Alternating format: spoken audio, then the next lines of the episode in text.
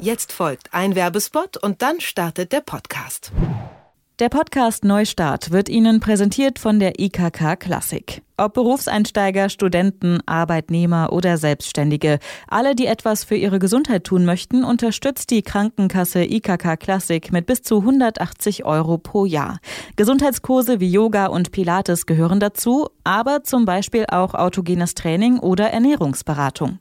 Auch Kurse in Fitnessstudios und Sportvereinen können Sie so finanzieren. Doch nicht nur das. Einige Gesundheitskurse können Sie sogar online von zu Hause aus besuchen, zum Beispiel die Online-Kurse Rauchfrei oder Rückentraining. Auf der Website ikkklassik.de finden Sie alle Online-Angebote und alle unterstützten Kurse in Ihrer Nähe im Überblick. ikk-klassik.de Neustart. Karriere und Bewerbung bei Detektor FM. Ihr kommt aus einer Arbeiterfamilie und beginnt ein Studium. Herzlichen Glückwunsch, das ist etwas ganz Besonderes, weil nur 27 von 100 Kindern aus Nicht-Akademikerfamilien ein Studium beginnen. Damit herzlich willkommen zu Neustart. Äh, ich bin Ivi Strüving und habe selbst studiert als einzige in meiner Familie und auch abgeschlossen. Aufstiegschancen hängen in Deutschland nach wie vor erheblich vom Bildungsstand der Eltern ab. Das besagt das Deutsche Zentrum für Hochschul- und Wissenschaftsforschung mit seiner Berechnung der Sozialgruppen gruppenspezifischen Bildungsbeteiligungsquoten. Umgangssprachlich nennt man die Studie auch Bildungstrichter. Und wir von Detektor FM wollen euch Mut machen, ja, es zu tun, zu studieren, auch wenn eure Eltern oder Geschwister es nicht gemacht haben. Und bei Zweifel, die da ganz normal sind, bekommt ihr Rückenwind von arbeiterkind.de. Das sind 6000 Ehrenamtliche, die sich äh, bundesweit in 80 lokalen Arbeiterkind.de Gruppen engagieren und euch supporten. Ja? Kostenlos zeigen sie euch den Weg an die Uni und auch an der Uni vor Ort helfen sie euch beim Studium mit allem, was dazugehört. Bei mir ist jetzt die Pressesprecherin von Arbeiterkind.de, Julia Kreuziger, am Telefon. Hallo. Hallo, ich grüße Sie. Nur 27 Prozent aller Arbeiterkinder schaffen den Weg an die Uni. Was ist denn bitte der Grund? Ja, das ist richtig. Nur 27 Prozent von Kindern aus nicht akademischen Familien schaffen den Weg an die Hochschule, wohingegen es 74 sind von 100 Akademikerkindern. Ja, die Entscheidung für den Bildungsweg wird in Deutschland stark durch die Familie beeinflusst. Ähm, gerade Eltern ohne Hochschulerfahrung bevorzugen eben meist die sichere Ausbildung ihres Kindes und eben auch die schnelle finanzielle Unabhängigkeit, weil sie eben selbst nicht die Mittel oftmals zur Verfügung haben, ihr Kind bei einem Studium finanziell zu unterstützen. Und es ist eben auch so, dass eben Kinder aus nicht akademischen Familien wie auch Kinder aus akademischen Familien oftmals unbewusst und ungefragt den Weg ihrer Eltern einschlagen, weil sie das eben so ihr ganzes Leben lang ähm, vorgelebt bekommen haben. Gut, dann wäre ich jetzt Bademeisterin oder mein Vater sagt immer Schwimmmeisterin geworden. Mein Opa war Schwimmmeister. Mein Vater ist Schwimmmeister gewesen, aber ich hatte dann total Lust an die Uni zu gehen, war aber als Kind in der Schule super schüchtern und trotz guter Noten stand dann immer auf meinem Zeugnis, es wird empfohlen, dass ich die Realschule besuche. Und dann habe ich aber gesagt, ich möchte gerne ans Gymnasium und hatte Glück, dass meine Eltern auch gesagt haben, okay, du kannst das schon mal machen. Also da sind die Eltern dann schon so ein wichtiger Punkt ne, im Leben des Kindes. Ja, auf jeden Fall.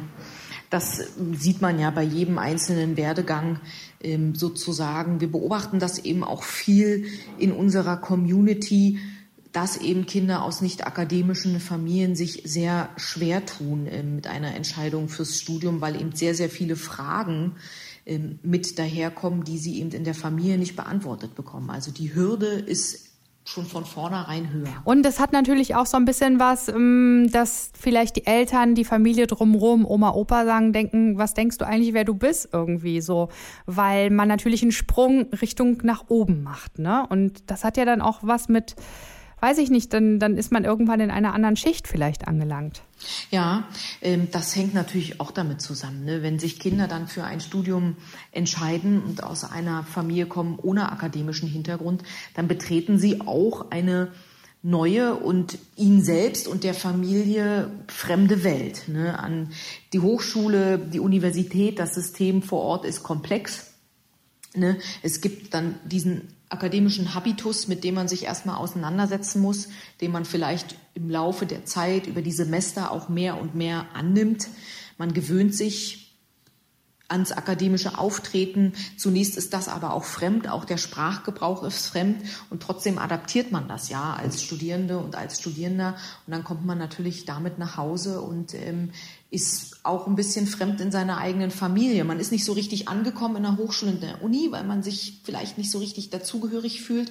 Und gleichzeitig fühlt man sich aber auch nicht mehr so richtig zu Hause in seiner Heimatfamilie, weil eben so viel Neues ähm, auf einen zukommt, was eben in der eigenen Familie nicht selbstverständlich ist. Ja, und man benutzt dann auf einmal Wörter, die die Eltern nicht verstehen. Genau, ne? ja. genau Fremdwörter, ja die eben mit so einem Studium, mit so einem, so einem Fachstudium einhergehen. Das ist richtig. Und manchmal denkt man darüber dann gar nicht mehr nach, weil man eben in dieser Sprache tagtäglich unterwegs ist, die man dann natürlich nicht an der Türschwelle ablegt. Kinder aus akademischen Familien, die haben es da einfacher. Da können die Eltern, die Geschwister einfach sagen, äh, so und so läuft es an der Uni. Für Arbeiterkinder ist das einfach mal eine ganz andere Nummer.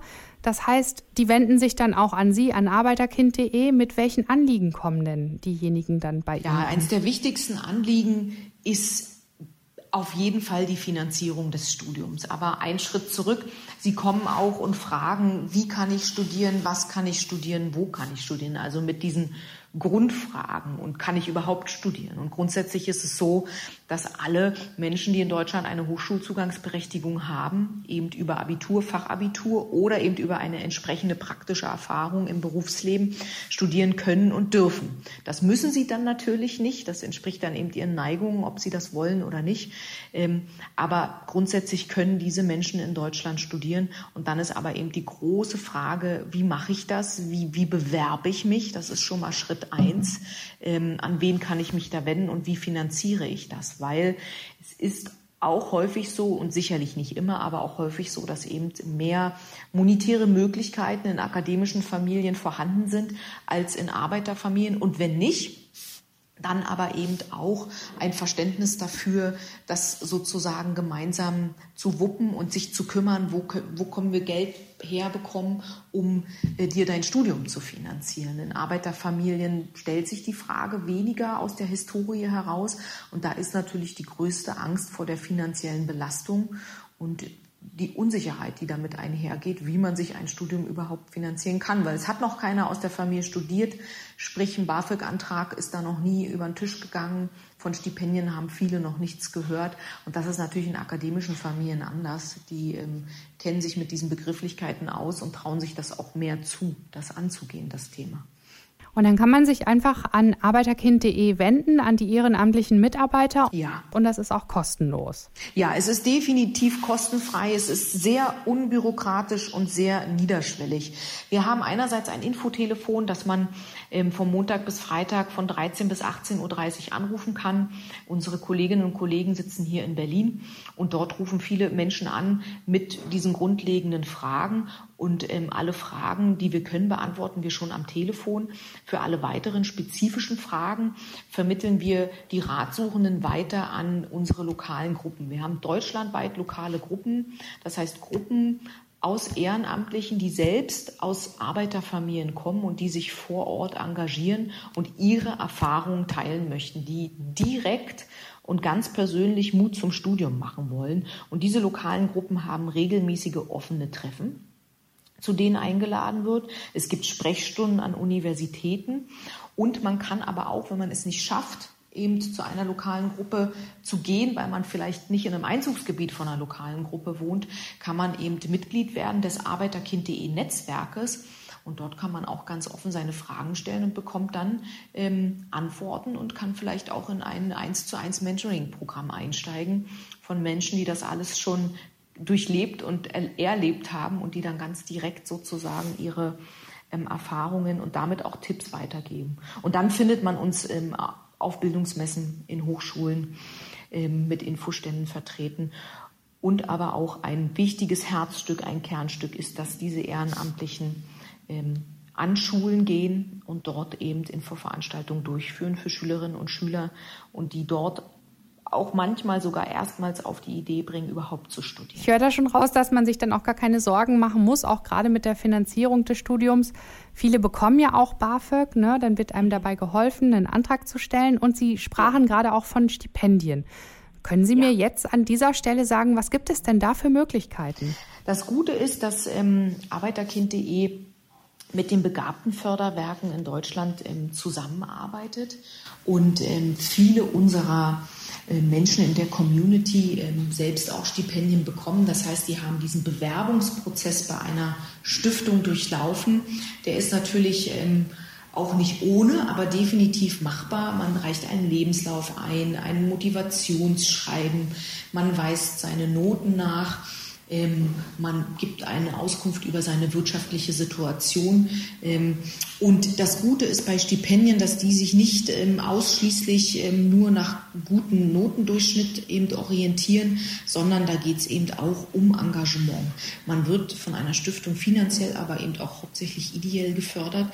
Das heißt, dass alle, auch wenn da mal eine 3 auf dem Zeugnis steht, ähm, eine Chance auf ein Stipendium bekommen, ähm, weil es eben um gesellschaftspolitisches Engagement geht oder um die Bereitschaft von Engagement allgemein. Und da gibt es eben die Möglichkeiten, dass wir über die gut ein Dutzend Begabtenförderwerke informieren, zu diesen auch allen Kontakt haben. Wir führen natürlich nicht die Bewerbung durch und wir können auch kein gutes Wort einlegen. Da, da, so weit reicht das nicht. Ähm, aber wir können auf jeden Fall aufklären, wie man sich bewirbt und wie das genau Schritt für Schritt vonstatten geht. Und Sie nehmen auf jeden Fall Kinder aus Nicht-Akademiker-Familien gut an die Hand und bringen sie an die Uni. Das ist auf jeden Fall unser Wunsch und unser Ziel. Wir erreichen natürlich auch nicht immer alle. Gerade in den ländlichen Räumlichkeiten sind wir nicht überall vertreten, aber genau daran arbeiten wir, weil wir mittlerweile in fast jedem Bundesland mit einer Bundeslandkoordination vertreten sind. Das sind die Angestellten von Arbeiterkind.de, die vor Ort die Gruppen leiten und führen und begleiten und die unterstützen, sozusagen, wenn sie an die Schulen gehen, wenn sie einen Infostand machen. Und ähm, ja, wir hoffen natürlich, dass wir alle gut an die Hand nehmen und ihnen die Angst vorm Studium nehmen. Wir können nicht für sie studieren und nicht jede Unsicherheit sozusagen im Vorhinein tilgen, aber wir können ihnen auf jeden Fall Mut machen durch unsere eigenen Geschichten, dass es eben möglich ist zu studieren und dass es auch jeder schaffen kann, wenn er es wirklich möchte. Frau Kreuziger, jetzt nochmal letzte Worte direkt an unsere Hörer und Hörerinnen. Also darunter wird das eine oder andere Arbeiterkind sein. Ich würde mich sehr freuen, wenn ihr diesen Beitrag gehört habt und wenn ihr Fragen habt Ruft uns an, besucht unsere Webseite www.arbeiterkind.de und ruft uns an, tretet direkt in Kontakt mit uns, dass wir euch helfen können, dass wir euch Fragen beantworten können oder dass wir euch einfach nur unsere Geschichte erzählen. Denn wenn ihr studieren möchtet, dann ist das auf jeden Fall möglich und wir unterstützen euch sehr, sehr gerne und versuchen euch die Ängste zu nehmen, die euch möglicherweise begleiten. Julia Kreuziger ist Pressereferentin von Arbeiterkind.de. 6000 Ehrenamtliche engagieren sich bundesweit in 80 lokalen Arbeiterkind.de Gruppen. Und äh, ja, wir alle sind dafür, dass doch sehr viel mehr Kinder aus Nicht-Akademiker-Familien an die Uni gehen. Bisher sieht es so aus, dass nur 27 von 100 ein Studium beginnen. Wir wollen das ändern. Herzlichen Dank für dieses Gespräch. Sehr, sehr gerne. Neustart. Karriere und Bewerbung bei Detektor FM.